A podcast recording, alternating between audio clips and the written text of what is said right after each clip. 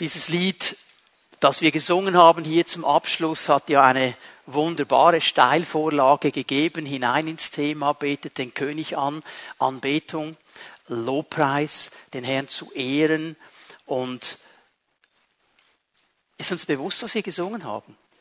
Dich alleine? Nur dich suche ich? Nur auf deinen Wegen gehe ich? Meine Augen sehen nur dich? Sehr exklusiv. Aber es ist das Herz der Anbetung. Und darüber machen wir uns Gedanken als Gemeinde, was es bedeutet, den König anzubeten. Wir haben schon einiges gesehen, möchte nur ganz kurz einige Dinge noch einmal hervorholen, bevor wir dann ins Thema für heute Morgen hineingehen wollen. Anbetung ist viel mehr als die paar Lieder, die wir singen, wenn wir zusammenkommen als Gemeinde. Anbetung ist auch mehr als Musik, als Lieder, als Hände erheben, als Tanzen. Anbetung ist mein ganzes Leben.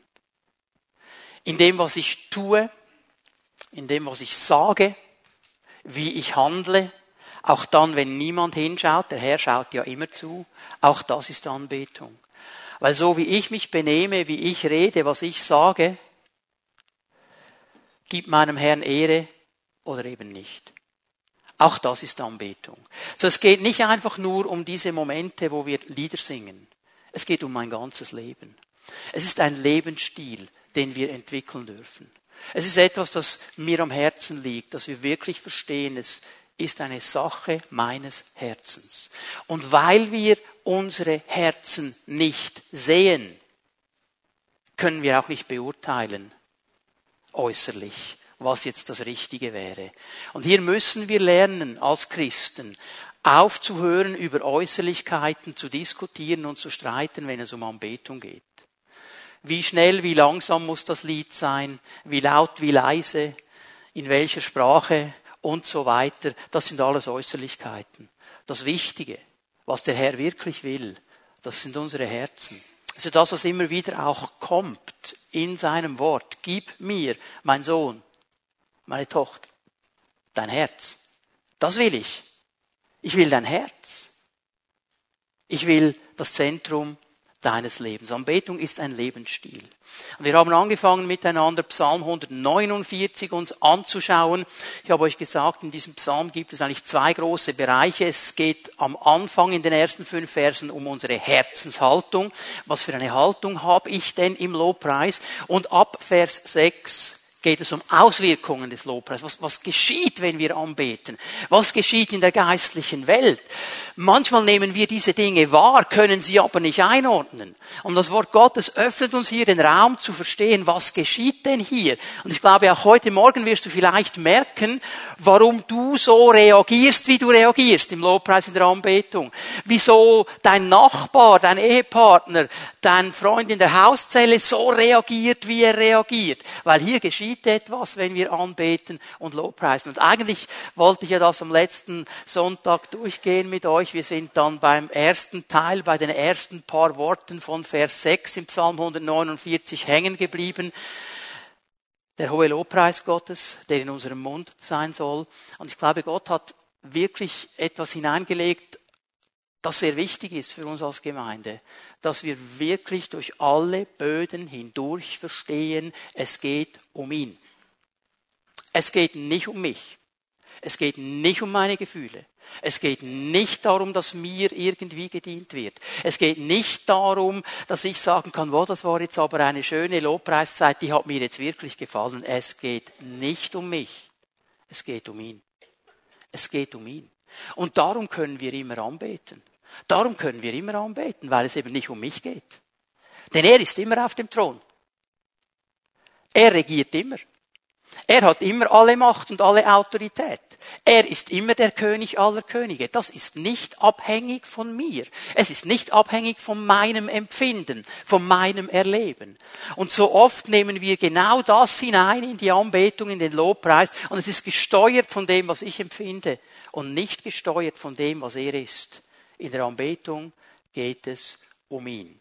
Und heute wollen wir weitergehen, Psalm 149, Vers 6, der zweite Teil. Und wenn wir das so anlesen, so im ersten Moment hat man ja das Gefühl, hm, das ist fast ein Stilbruch jetzt. Da spricht er von diesem Lobpreis Gottes, der in unserem Mund sein soll, so ausgerichtet auf den Herrn. Und dann geht der Vers weiter. Und ein zweischneidiges Schwert halten sie in der Hand. Und das scheint so nicht zusammenzugehen. Diese Anbetung, dieser Lobpreis, dieses Erhöhen von Gott. Und plötzlich kommt jetzt hier eine ganz militante Sprache. Jetzt haben die da ein zweischneidiges Schwert. Also stell dir mal das Bild vor, nicht? Auf der einen Seite sind wir hier alle am Singen und erheben den Herrn und jeder hat da noch ein zweischneidiges Schwert. Müssen wir aufpassen, dass wir niemanden niederstechen, wenn wir dann Lobpreis machen. Das Bild hier ist aber ein ganz wichtiges. Es geht nämlich darum, und das möchte ich euch hier in diesem ersten Punkt erklären, dass unser Lobpreis gefüllt sein muss mit dem Wort Gottes. Dass unser Lobpreis gefüllt ist mit dem Wort Gottes. Der Psalmist spricht hier eine ganz, ganz wichtige Dimension an. Noch einmal, es scheint uns fast ein Stilbruch zu sein. Denn was hat jetzt Anbetung und Lobpreis zu tun mit dieser Konfliktsache, mit diesen geistlichen Konflikten, die offensichtlich da sind. Denn es geht hier um ein Schwert, das gebraucht werden soll. Das ist in der Hand. Da soll man etwas tun damit. Es geht offensichtlich um einen Konflikt. Und ich möchte das hier ganz klar sagen. Und ich, gebe euch schon mal eine Vorwarnung. Sie haben mich im ersten Gottesdienst schon komisch angeschaut, als ich diesen Satz gesagt habe. Weil im ersten Moment scheint er nicht aufzugehen. Anbetung wird immer Konflikt hervorbringen. Wenn ich ein wahrer Anbeter bin, wird das immer Konflikt hervorbringen. wenn ich nämlich den Herrn alleine anbete, dann lege ich alles andere auf die Seite. Nun erlebe ich aber sehr stark, dass ich von zwei Seiten gezogen werde. Der Geist Gottes zieht mich, das Wort Gottes zieht mich, Gemeinschaft mit Brüdern und Schwestern zieht mich und sie ziehen mich in die Richtung, den Herrn anzubeten ihn zu preisen, wie wir es gesungen haben, nur du alleine, nur deine Wege, Herr, dir will ich dienen, dir will ich alles geben. Aber dann ist da die andere Seite, die mich auch zieht. Da ist diese Welt, die mir sagt, das wäre wichtig, das müsstest du noch haben, das wäre eine Priorität. Und ich stehe immer in der Gefahr, Dinge groß werden zu lassen in meinem Leben, ihnen Zeit zu geben, ihnen Aufmerksamkeit zu geben, ihnen mein Herz zu geben. Das ist nichts anderes als Anbetung. Und schon habe ich den Konflikt. Aber bitte hör mir jetzt gut zu. Gott ist ein eifersüchtiger Gott. Er teilt seine Ehre mit niemandem. Nicht eifersüchtig in unserem Sinn, mit Gefühlen von Hass und weiß ich was. Ein eifersüchtig in dem Sinne, dass er seine Ehre mit niemandem teilt, weil er sie mit niemandem teilen muss, weil es niemanden gibt im ganzen Universum, der Ehre bekommen soll, dem Ehre gebührt. Nur er alleine. Haben wir verstanden, dass ganz am Anfang dieser Konflikt schon bestanden hat und es ging um Anbetung? Was hat der Teufel gesagt? Ich will auf den Thron Gottes, ich will sein wie Gott, ich will Anbetung. Das war der Konflikt von Anfang an. Wenn wir Anbeter werden, etwas beten wir immer an. Entweder beten wir den Herrn an oder etwas anderes. Das ist immer ein Konflikt. Weil sobald du nämlich dein Leben öffnest für den Herrn, Sobald du sagst, ich will mit dir vorwärts gehen, sobald der Heilige Geist in deinem Leben und in meinem Leben Einfluss nehmen kann, zieht er uns immer in die Richtung Gottes und dann kommt der Konflikt, weil er wir aufstehen in dir und in mir, wenn ich etwas Falsches anbete. Er wird es mir sagen. Und dann kannst du das erklären, wie du willst, und du kannst es verniedlichen, wie du willst, aber innerlich drin wirst du immer wissen, es ist eigentlich nicht in Ordnung, was ich hier tue. Es ist der Konflikt der Anbetung. Und in diesem Konflikt stehen wir.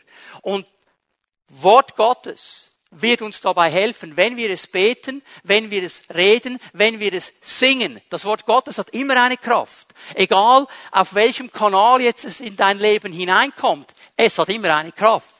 Und darum ist es ja so wichtig, dass wir darauf achten, dass wenn wir zusammenkommen als Gemeinde, wenn du zu Hause anbetest, du ganz privat vor deinem Herrn, dass wir nicht irgendwelche Gefühlsduseleien singen, sondern das Wort Gottes. Dass wir nicht das singen, was jetzt gerade noch schön tönt, sondern das Wort Gottes, weil nur das wird eine Auswirkung haben. Nur das wird unsere Herzen wirklich verändern. Bitte denkt daran, während dieser ganzen Predigt an diese wichtige Wahrheit, weil dieses Bild des Konfliktes ist ja irgendwie schwierig für uns, für uns Schweizer sowieso, wir sind ja neutral. versuchen es wenigstens, also jedem Konflikt aus dem Weg gehen. Jetzt sind wir aber hineingestellt in einen Konflikt. Das Alte Testament gibt uns die Bilder. Also bitte, lieber Bruder, wenn du schon daran gedacht hast, wo dein Doppelhänder ist und du jetzt endlich die Legitimation hast, den noch hervorzunehmen, es geht nicht um diesen aktuellen Zweihänder, den du physisch in die Hand nehmen sollst. Denn das Neue Testament gibt uns die Lehre dazu und lässt uns verstehen, um was es geht. Und dieses Schwert, dieses zweihändige Schwert oder dieses zweischneidige Schwert vielmehr, ist ein Bild auf das Wort Gottes. Unsere Anbetung soll gefüllt sein mit dem Wort Gottes. Was wir singen in der Anbetung, im Lobpreis, in der Danksagung, soll gefüllt sein mit dem Wort Gottes. Und dann wird es eine Auswirkung haben in unserem Leben. Ich werde euch gleich einiges von diesen Auswirkungen zeigen, muss aber noch auf einen zweiten Punkt eingehen, der ganz, ganz wichtig ist. Dieser Konflikt, den ich beschrieben habe, der kommt auf zwei Ebenen. Es gibt diesen Konflikt und den erlebe ich ganz persönlich. Ich habe etwas davon angetönt, wo ich persönlich gezogen werde, Dinge zu tun, mein Herz an Dinge zu hängen, einfach weil ich in dieser gefallenen Welt lebe und weil keiner von uns immun ist gegen diese Dinge.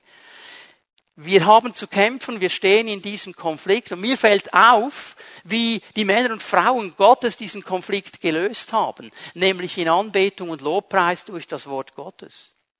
Ist euch aufgefallen, dass Jesus immer wieder mal gesagt hat zu seinen Jüngern, ich gehe auf den Berg.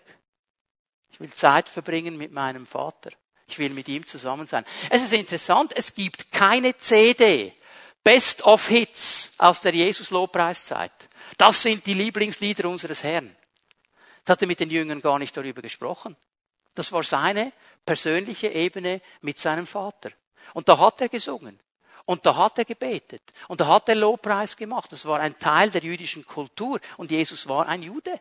Er hat das gemacht. Aber er hat nicht damit gesagt, oh, das und das und das. Aber in dieser Zeit sind Dinge geschehen. In dieser Zeit ist etwas geschehen. wenn wir das Wort Gottes in der Anbetung, im Lobpreis, auch ganz persönlich auf uns wirken lassen, wird etwas geschehen. Ich kann mich daran erinnern, als ich ganz frisch in die Gemeinde kam, ich wusste ja nicht, wie man sich benimmt als Christ. Ich bin nicht christlich aufgewachsen. Ich habe mich bekehrt äh, als junger Mann aus dem Okkultismus und jetzt komme ich hinein in eine Gemeinde. Gewisse Dinge habe ich nicht gekannt und gewisse Dinge sind in mein Leben hinein zementiert worden aufgrund von Bibelaussagen, die gesungen worden sind. Nicht im Predigten gehört, nicht selber gelesen, aber gesungen im Lobpreis, in der Anbetung. Das war nicht Rudi Mösch, mein damaliger Gemeindeleiter und geistlicher Vater, der mir diese Dinge gezeigt hat. Es war einfach der Gottesdienst, dass zum Beispiel der Sonntag dem Herrn gehört und am Sonntag zuerst der Gottesdienst besucht wird und dann alles andere kommt. Das wurde mir ganz klar, wisst ihr warum? Wegen einem Lied. Kommt und lasst uns ziehen hinauf zum Berge unseres Herrn. Wir haben es gesungen von oben nach unten und von links nach rechts und mir wurde eines klar, der Sonntag, der gehört dem Herrn. Da ziehe ich hin zum Hause Gottes. Und da will ich nichts anderes haben als sein Wort. Das hat sich in mein Herz hineingebrannt. Und dann gab es damals ein rotes kleines Büchlein. Ich weiß nicht, ob das einige von euch noch kennen. Das heißt Pfingstjubel. Ist übrigens immer noch das Lobpreisbüchlein, das ich in meiner persönlichen Lobpreiszeit am meisten brauche. Weil da sind sehr viele persönliche Lobpreislieder drin, wo ich persönlich vor dem Herrn stehe. Und ich kann mich an diesen Moment erinnern, ich weiß noch, wo ich gesessen bin. Empore, dritte Reihe, fünfter Stuhl von links. Weil da ist etwas geschehen. Wir haben ein Lied gesungen mit biblischem Inhalt. Und da habe ich gesungen in diesem Lied. Oh, die heilige Zeit einer einzigen Stund, kniend vor dem Thron verbracht. Und der Geist Gottes sagt zu mir, bist du bereit, eine Stunde vor meinem Thron zu verbringen? Und das hat mein Herz berührt, weil ich wusste damals gar nicht, wie das überhaupt gehen sollte. Nach fünf Minuten wusste ich nicht mehr, was ich beten soll. Ich habe gesagt, Herr, ich will. Ich will's lernen. Ich will's lernen. Absolut biblischer Inhalt bis heute. Ich habe das Lied gestern gesungen. Das ist genial. Zieh mich näher, näher an dein Herz. Genial. So wird etwas transportiert und etwas geschieht in mir. Und ich singe sehr stark in dieser Zeit Lieder, die darüber reden, was Gott über mich denkt und wo er mich hinführen will. Aber ich stelle fest, dass es eine zweite Ebene gibt. Übrigens, Paulus war auch so ein Anbeter. Lies mal seine Gefangenschaftsbriefe, Epheserbrief, Kolosserbrief. Ich beuge meine Knie vor dem Vater, von dem jede Vaterschaft kommt und so weiter. Er ist es, der alles geschaffen hat. In ihm ist alles und besteht alles, Kolosser 1 und so weiter. Ja, hast du das Gefühl, das hat er denen geschrieben, um ihnen zu zeigen, was für ein geistlicher Riese das er ist? Es war Teil seiner Anbetung. Einmal hat er zu seinen Leuten gesagt, wisst ihr was? Nehmt ihr das Schiff, ich gehe zu Fuß. Warum ging er wohl zu Fuß? Um Zeit zu haben mit dem Herrn, um zu beten, um anzubeten. Er schreibt den Korinther nicht, bete mehr in Zungen als ihr alle. Ich bin ein Anbeter. Das war ganz persönlich. Da ist ihm Gott auch begegnet. Da hat ihm Gott Dinge gezeigt.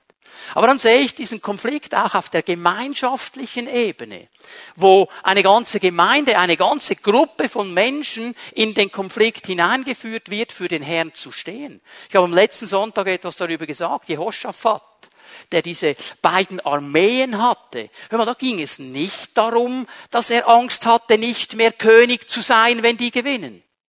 Es ging um das ganze Volk. Und sie haben den Herrn gesucht als ganzes Volk.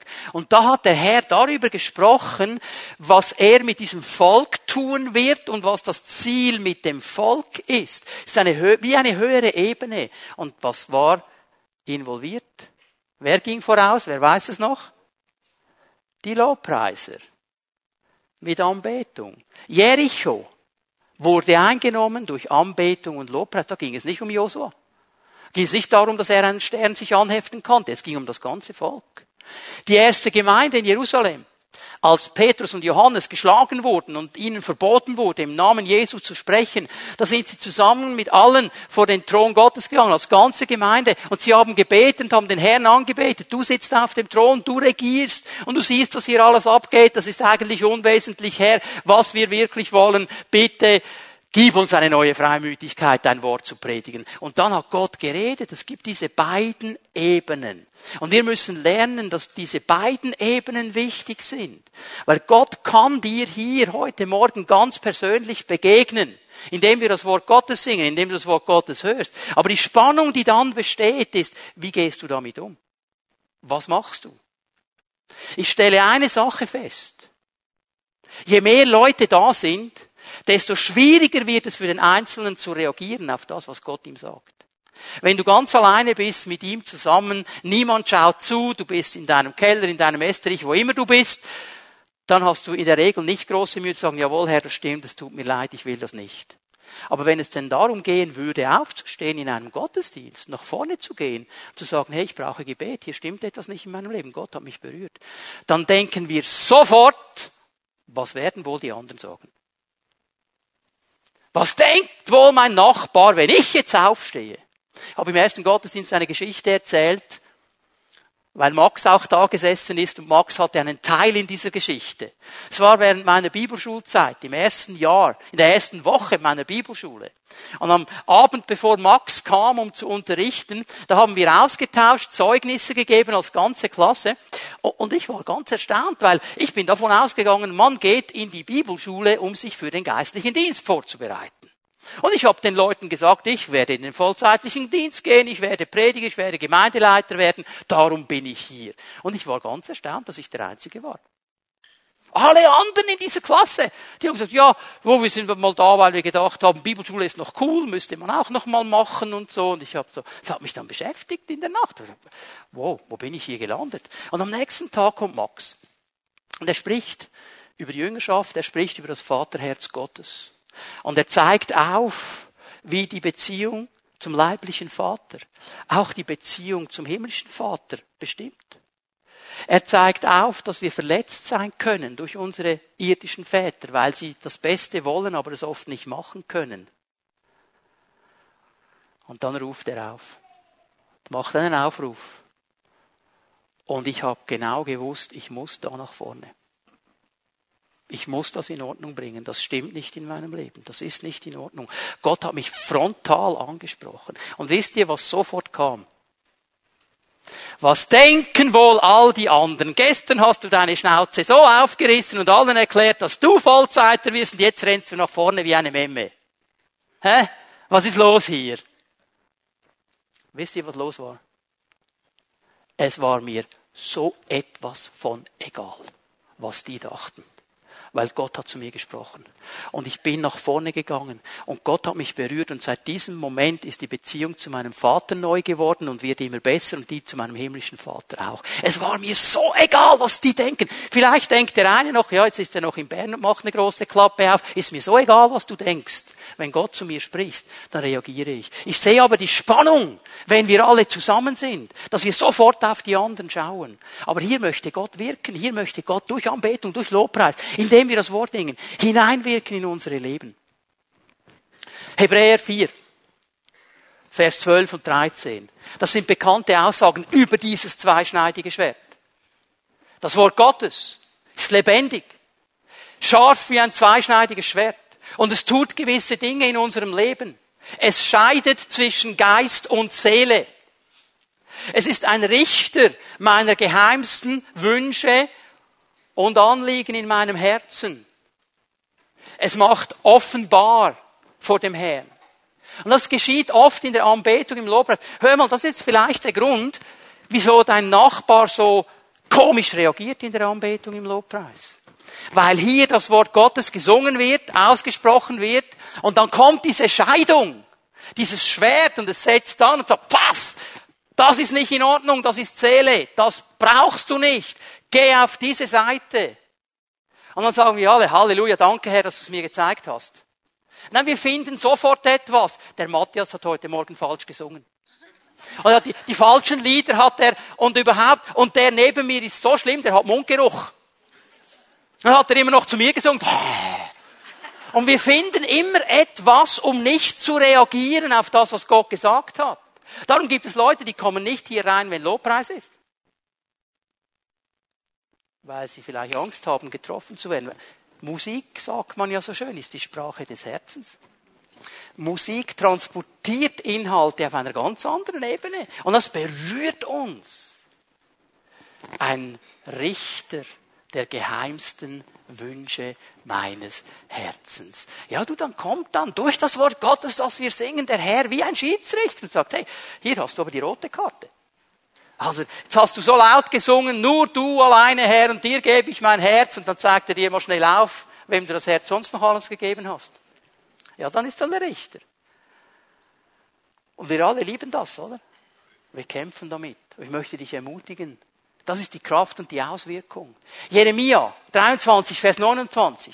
Jeremia muss hier mit den falschen Propheten umgehen. Er muss mit den Leuten umgehen im Zusammenhang, die aufgestanden sind und gesagt haben, wir sprechen die Träume des Herrn, wir reden das Wort des Herrn. Und er hat gesagt, Leute, das sind eure Träume, das sind eure Worte, das sind nicht die Worte des Herrn. Und dann sagt er im Vers 29 etwas ganz Interessantes. Denn das Wort des Herrn ist wie ein Feuer und wie ein Hammer der Felsen. Wenn es Wort Gottes ist, hat das eine Auswirkung. Darum wird es den einen so heiß im Lobpreis. Ja, weil wir das Wort Gottes singen und dann fängt etwas an zu brennen in dir, wo du genau weißt, wow, wow, wow, wow, das ist nicht in Ordnung. Das ist das Wort Gottes. Und ich musste daran denken, nicht ein, ein Felsen besteht ja in der Regel aus Stein musste daran denken, wie oft unsere Herzen auch als Christen zu steinernen Herzen werden können. Aufgrund von Situationen, die wir erlebt haben, wo wir vielleicht angelogen worden sind, wo wir vielleicht äh, verletzt worden sind, wo Dinge geschehen sind und wir werden kalt in unseren Herzen. Hör mal, der Lobpreis, der will genau da berühren. Die Anbetung, das Wort Gottes will genau da reinkommen. Es wird transportiert in dein Herz hinein.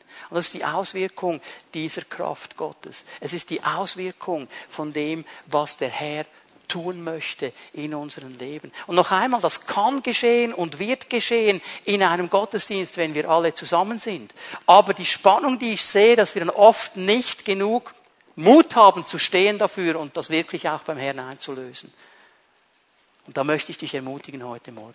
Sei ein Anbeter zu Hause, sei ein Anbeter hier und verstehe, was der Herr alles tun möchte. Ich meine, auch die gemeinschaftliche Ebene. Ähm, Epheser 5 können wir hier schnell aufschlagen. Der ganze Zusammenhang Epheser 5 bis nach Vers 21, ich werde nicht alle Verse lesen. Der ganze Zusammenhang hier zeigt uns eigentlich, was Anbetung, gemeinschaftliche Anbetung bedeuten kann, wenn wir zusammenkommen als Gemeinde. Also es sind eigentlich zwei ganz wichtige Dinge, die in diesem Zusammenhang hier groß gemacht werden.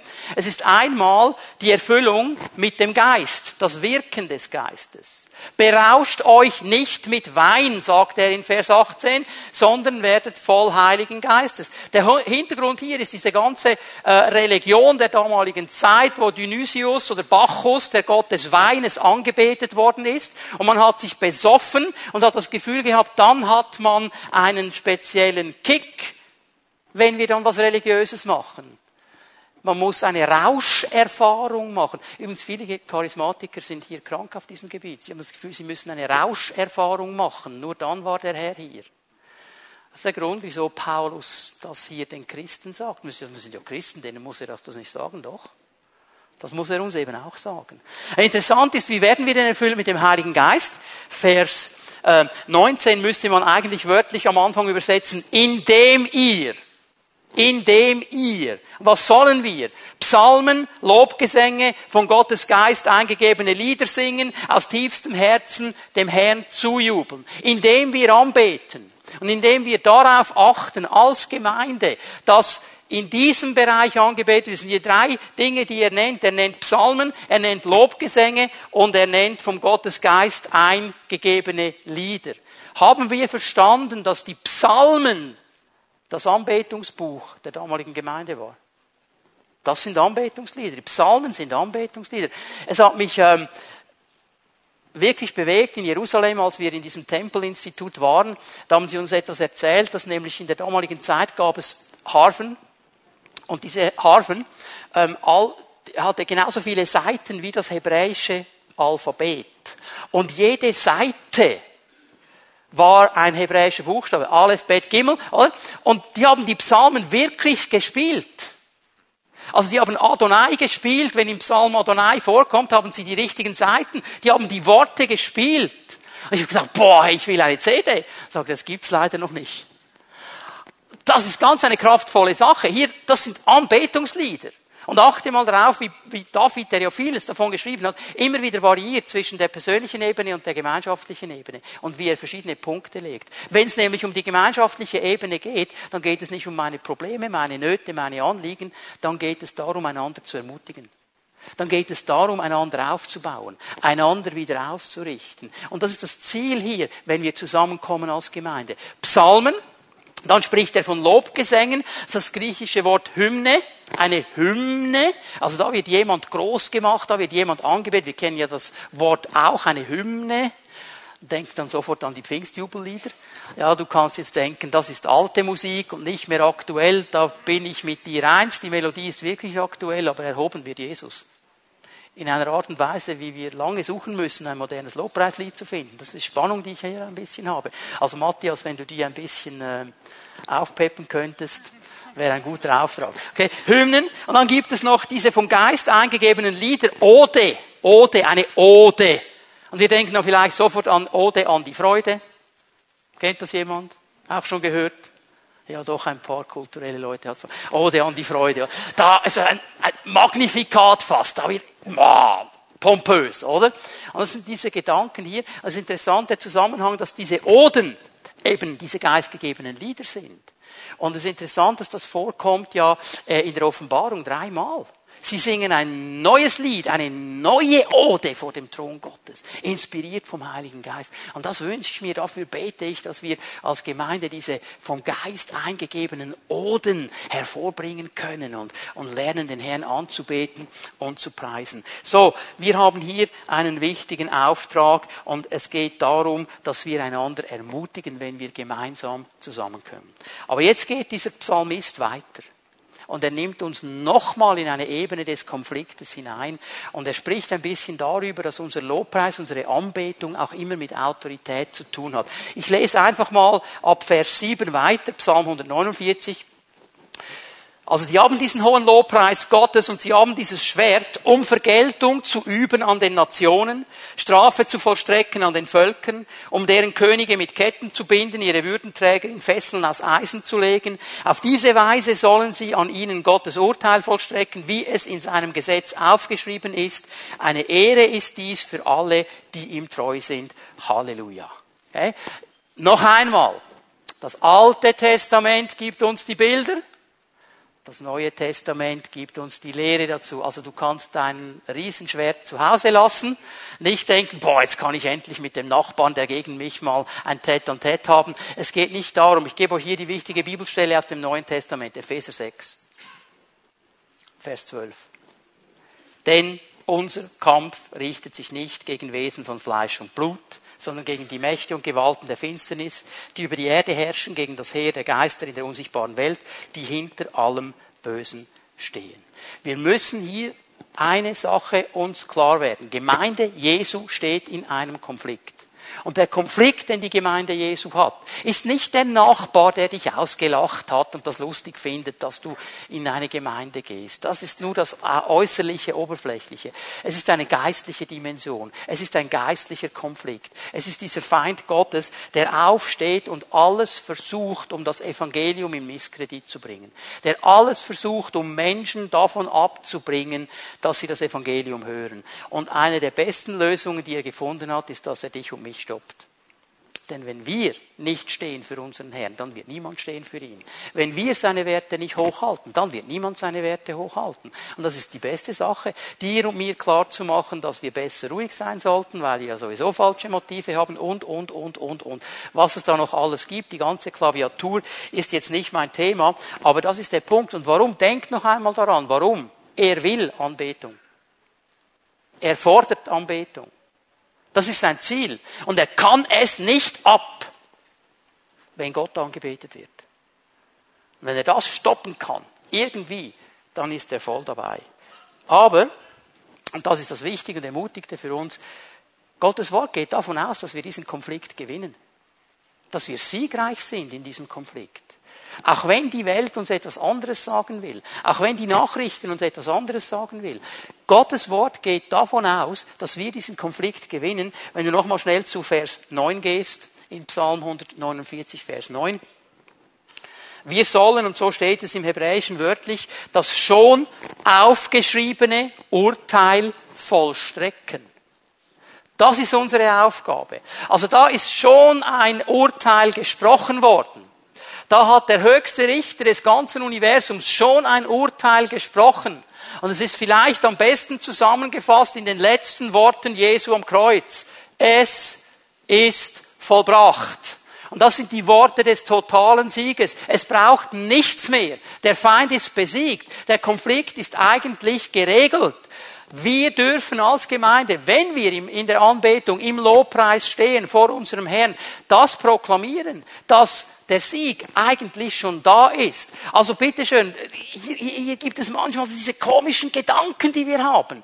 Also wir, wir denken dann so, je lauter wir singen, je militanter wir singen, je mehr wir es wiederholen, desto mehr Autorität haben wir. Oder vielleicht noch besser, je mehr wir singen, desto besser helfen wir dem Herrn auf seinen Thron. Du, der sitzt auf seinem Thron und regiert, ob wir singen oder nicht. Das ist nicht die Sache hier. Also nicht unsere Anbetung, die ihn groß macht und die seinen Sieg noch größer macht. Du kannst den Sieg gar nicht größer machen. Der ist jetzt schon vollkommen. Es geht nicht darum, dass wir dann irgendwie ihm jetzt helfen durch die Anbetung und den Lobpreis, weil er sonst alleine nicht könnte. Ich meine, am Ende der Zeit, ich finde das ja, ich finde das ja extrem lustig, oder? Wenn er dann den Antichrist bindet, der in unseren Augen oft manchmal eine riesen Autorität hat. Der kommt nicht mal selber. Also wir würden sagen, das ist ja Chefsache, oder? Also ein Antichristen binden, das ist Chefsache. Da muss Jesus kommen und sagt, du weißt, keine Zeit für den Engel, du da hinten, geh du mal und binde den. Und der Teufel kann sich nicht dagegen wehren. Der kann nicht sagen, ich will nicht. Verstehst du? Der Sieg ist da. Und wir müssen lernen, von dieser Ebene aus anzubeten. Nicht das Gefühl haben, oh, jetzt müssen wir aber die Anbetungskurbel ankurbeln, damit der Herr auf den Thron kommt. Der ist schon lange da. Und wir lassen uns oft von diesen Dingen stressen, wir lassen uns oft von diesen Dingen runterziehen und verstehen nicht, dass er schon lange auf dem Thron sitzt dass er schon lange regiert. Und wir als seine Gemeinde aufstehen und proklamieren können, er ist der Sieger und vorwärts gehen. Wir, wir, wir regen uns oft auf an den Dingen, die um uns herum geschehen. Oh, dann haben sie diese politische Entscheidung getroffen. Oh, dann haben sie das gemacht und jetzt kommt noch das und jetzt wollen sie noch das. Und wir sind so fixiert auf diese Dinge und vergessen, den Herrn zu erheben. Sagen, Herr, du bist der Chef. Du sitzt auf dem Thron. Du, es gibt nur einen einen Weg, das zu verändern. Indem wir das Evangelium predigen, Menschen verändert werden. Das ist der einzige Weg. Wir müssen nicht politische Programme hochfahren und weiß ich was. Der einzige Weg ist, wenn Herzen verändert werden. Das ist der Weg. Wir haben die Aufgabe zu beten für unsere Politiker, das machen wir. Wir haben die Aufgabe abzustimmen, das machen wir hoffentlich. Und bitte frag mich nicht, welche Partei du abstimmen musst, frag den Herrn. Darüber müssen wir nicht diskutieren. Aber das ist unsere Aufgabe. Aber wenn wir das Gefühl haben, oh, jetzt müssen wir noch eine politische Partei gründen. Nein. Unsere Aufgabe ist anzubeten. Den Herrn zu preisen, den Herrn zu erheben. Wie ich es sehe im Wort Gottes. Ja, es ist so interessant. Jericho. Ich meine, die, die mit waren in Israel, Anfang dieses Jahres, wir waren ja in diesem Kloster im Quarantal oben, und dann hast du diese ganze Ebene von Jericho gesehen. Und du siehst, das ist eine Ebene, du kannst dich nicht verstecken in dieser Ebene. Es gibt keinen Ort, wo du dich verstecken kannst. Du siehst jemanden kommen von weitem. Und dieses Volk, dieses zwei Millionen Volk, das war von weitem sichtbar. Das kannst du nicht anschleichen und dann über Nacht einnehmen. Und Jericho galt als uneinnehmbar. Und das hat ja Josua bewegt. Darum hat er den Herrn gesucht. Der Herr begegnet ihm auch. Und er gibt ihm einen genial logischen, strategischen Plan. Sagt, nimm das Volk, umrunde die Stadt. Sechs Tage lang, einmal am Tag. Wisst ihr, was das Schwierigste daran war? Ohne ein Wort zu sagen. Da wird nicht geredet. Und am siebten Tag siebenmal und nach dem siebten Mal ein Jubelruf und dann wird der Sieg kommen. Jubelruf, übrigens ein Wort für Lobpreis und Anbetung, werden wir noch sehen in einer der nächsten Predigten. Also er hat ihnen eigentlich gesagt, geht siebenmal rundherum und dann fangt an, mich anzubeten und zu preisen und zu jubeln und dann wird alles niederfallen und ich werde einen Sieg haben. Es ist interessant, oder? Das ist völlig logisch für uns. Aber es zeigt uns, es geschieht etwas. Wenn wir in Gemeinschaft etwas tun und den Herrn erheben sagen, Herr, du bist der König, auch über diesen Mauern. Und du kannst die niederreißen. Das ist kein Problem für dich. Und das wollen wir proklamieren und das wollen wir aussprechen. Und dann kommt der Herr und er tut seine Sachen. Es war nicht abhängig davon, wie laut sie geschrien haben. Er hat nicht gesagt, euer Jubelgeschrei muss mindestens so und so viel Dezibel erreichen dass etwas geschieht. Es ging gar nicht darum, ob der eine laut geschrien hat, die andere leise. Es ging um das Herz. Es gesagt hat, Herr, wenn wir dich jetzt anbeten, dann wird etwas geschehen. Und wir beten dich nicht an, weil etwas geschehen soll, sondern weil du der König bist. Es ist absolut logisch und erklärbar, dass dieser Saul, der so dämonisiert war und Leute umbringen wollte, dass der ruhig wird. Wenn David anfängt, Psalmen zu singen. Es geschieht etwas. Es geschieht etwas. Dass Paulus und Silas in diesem Gefängnis anfangen, den Herrn anzubeten. Und in dem Moment, wo sie anbeten, die Ketten wegfallen von ihnen und die Türen aufgehen. Übrigens, lies mal die Geschichte genau. Die Ketten sind nicht einfach von Paulus und Silas weggefallen, sondern von allen Gefangenen im ganzen Gefängnis. Mit anderen Worten, wenn wir anbeten und preisen, wenn wir es lernen, als Gemeinde wegzuschauen von unseren Schmerzen, von unseren Verletzungen, von unserer ungerechten Behandlung, die wir vielleicht bekommen haben, von den Dingen, die wir verpasst haben. Das haben die alles erlebt. Die haben ja nur das Evangelium gepredigt. Da wurden sie geschlagen, sie wurden entehrt, sie wurden in den Knast geworfen, nur weil sie gepredigt haben. Und sie haben aufgehört, auf das zu schauen und haben angefangen, den Herrn zu loben. Und dann kommt Befreiung. Wenn wir das lernen, dann wird etwas geschehen. Ich weiß, dann wird in unserer Stadt, in unserer Region, da werden Ketten fallen, ohne dass wir hingehen. Einfach weil wir stehen und für das stehen, was der Herr gesagt hat. Und ich bin mir bewusst, und das ist mein letzter Vers für heute Morgen, Psalm 50, Vers 23, dass es vielleicht für dich heute Morgen ein Opfer ist, den Herrn anzubeten. Wer mir Dank opfert. sagt der Psalmist, wer mir Dank opfert. Und hier ist etwas drin von diesem, es fällt mir nicht leicht im Moment weil die Dinge mich bewegen. Es fällt mir nicht leicht, weil ich das erlebt habe. Es fällt mir nicht leicht, weil dieses Problem dasteht und ich weiß nicht, wie ich es lösen kann. Es fällt mir nicht leicht, weil und so weiter. Wir können jetzt die Reihe lange fortsetzen. Aber genau das ist der Moment, wo wir stehen und sagen, und trotzdem, Herr, bete ich dich an, das ist ein Lobpreis, ein Dankopfer, ein Anbetungsopfer. Ich schaue bewusst weg von all diesen Dingen, die mich jetzt einnehmen wollen, die mich beschäftigen. Ich schaue weg von ihnen und ich schaue zu dir und ich gebe dir Ehre und ich verliere mich in dir. Das ist das Geniale an der Anbetung im Lobpreis. Wenn du anfängst, den Herrn zu preisen und anzubeten, dann werden die Probleme plötzlich so klein und der Herr wird so groß und dann betest du an und siehst ihn und denkst gar nicht mehr an all die anderen anderen Dinge, weil er jetzt hier ist und weil er so stark ist. Und dann kommt dieser Nebensatz.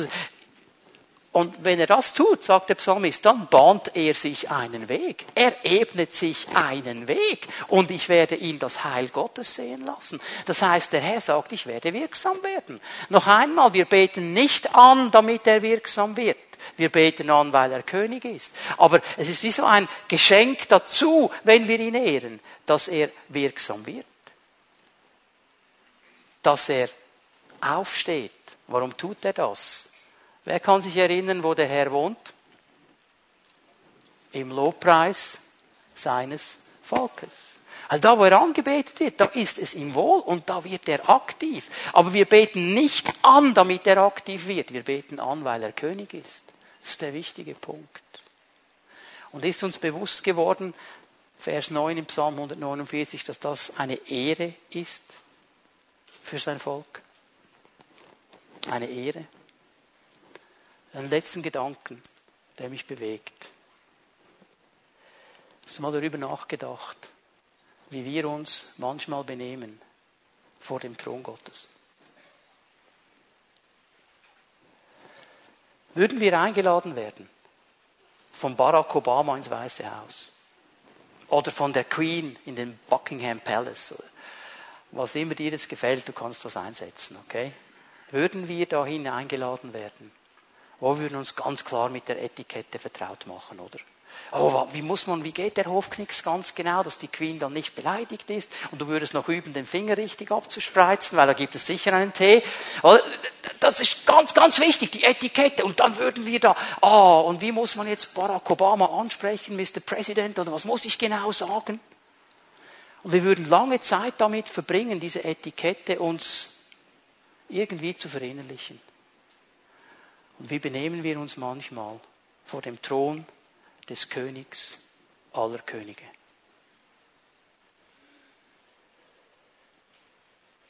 Das ist uns alles egal. Und wir benehmen uns manchmal so völlig daneben und ehren ihn nicht. Hände nicht zu waschen ist noch das kleinste Problem. Ich glaube, dass der Herr uns hier begegnen möchte und uns neu zeigen möchte, was es bedeutet, dass wir ihm die Ehre geben dürfen. Und dass wir auch mit einem vorbereiteten Herzen vor ihn treten. Und nicht das Gefühl haben, ich kann mich hier benehmen, wie ich will. Er ist immer noch der König. Er ist immer noch, ja, er ist mein Freund. Ja, er ist mit mir durch dick und dünn. Aber er ist immer noch der Chef. Er ist immer noch der König. Er ist immer noch der Herrscher des ganzen Universums. Er ist immer noch der, der alles geschaffen hat. Er ist immer noch der, der so machen könnte, wir wären alle tot. Und das gibt in mir eine Ehrfurcht vor ihm und eine tiefe Dankbarkeit, dass ich eingeladen bin, vor ihm zu stehen. Darüber müssen wir nachdenken. Jesus ist unser König und wir dürfen ihn anbeten. Auf der persönlichen Ebene, zu Hause, als Gemeinschaft, als Gemeinde, zusammen einander ermutigen und immer ausgerichtet bleiben auf ihn, unseren König, der wiederkommt. Und bis dann haben wir einen Auftrag an dieser Welt, den König anzubeten und groß zu machen. Darf ich euch bitten, dass wir aufstehen miteinander? Die Lobpreise werden noch einmal nach vorne kommen. Und wir werden das so machen, heute Morgen, wenn wir dem Herrn jetzt noch einmal ein Lobpreislied zusingen, dann möchte ich dich ermutigen. Ich möchte dich ermutigen, ganz bewusst jetzt auf die Seite zu legen, was dich beschäftigt. Deine Eheprobleme, deine familiären Probleme, deine beruflichen Probleme, deine finanziellen Nöte, all die Dinge, die dich beschäftigen wollen, leg sie auf die Seite und sage ganz bewusst, und Herr, ich entscheide mich jetzt, dich anzubeten. Ich bringe dir jetzt ein Dankopfer, ein Anbetungsopfer. Ich will dich jetzt preisen, egal wie ich mich fühle und wie es mir geht. Und ich weiß, dass der Herr unsere Herzen sieht. Und dass dann Gewaltiges geschehen kann, weil wir gelernt haben anzubeten, weil er König ist, nicht dass er etwas tut. Ich werde nach diesem Lied Tom bitten, dass er kommt und den Gottesdienst abschließt und nach dem Schlusssegen werden die Zellenleiter hier sein und sie werden mit dir gerne beten, wenn du ein persönliches Gebet möchtest. Vielleicht hat Gott zu dir gesprochen. Vielleicht hat der Heilige Geist dich gezogen in eine ganz bestimmte Richtung. Dann lass das nicht vorbeigehen. Dann komm, mach dich eins mit einem der Zellenleiter, bring es vor den Herrn und empfange einen Segen, sodass wir bereit sein, wenn Tom dann den Gottesdienst abgeschlossen hat. Aber jetzt wollen wir miteinander dem Herrn ein Anbetungsopfer bringen. Ihn noch einmal preisen. Wegschauen von uns hin zu ihm. Bitte, Matthias.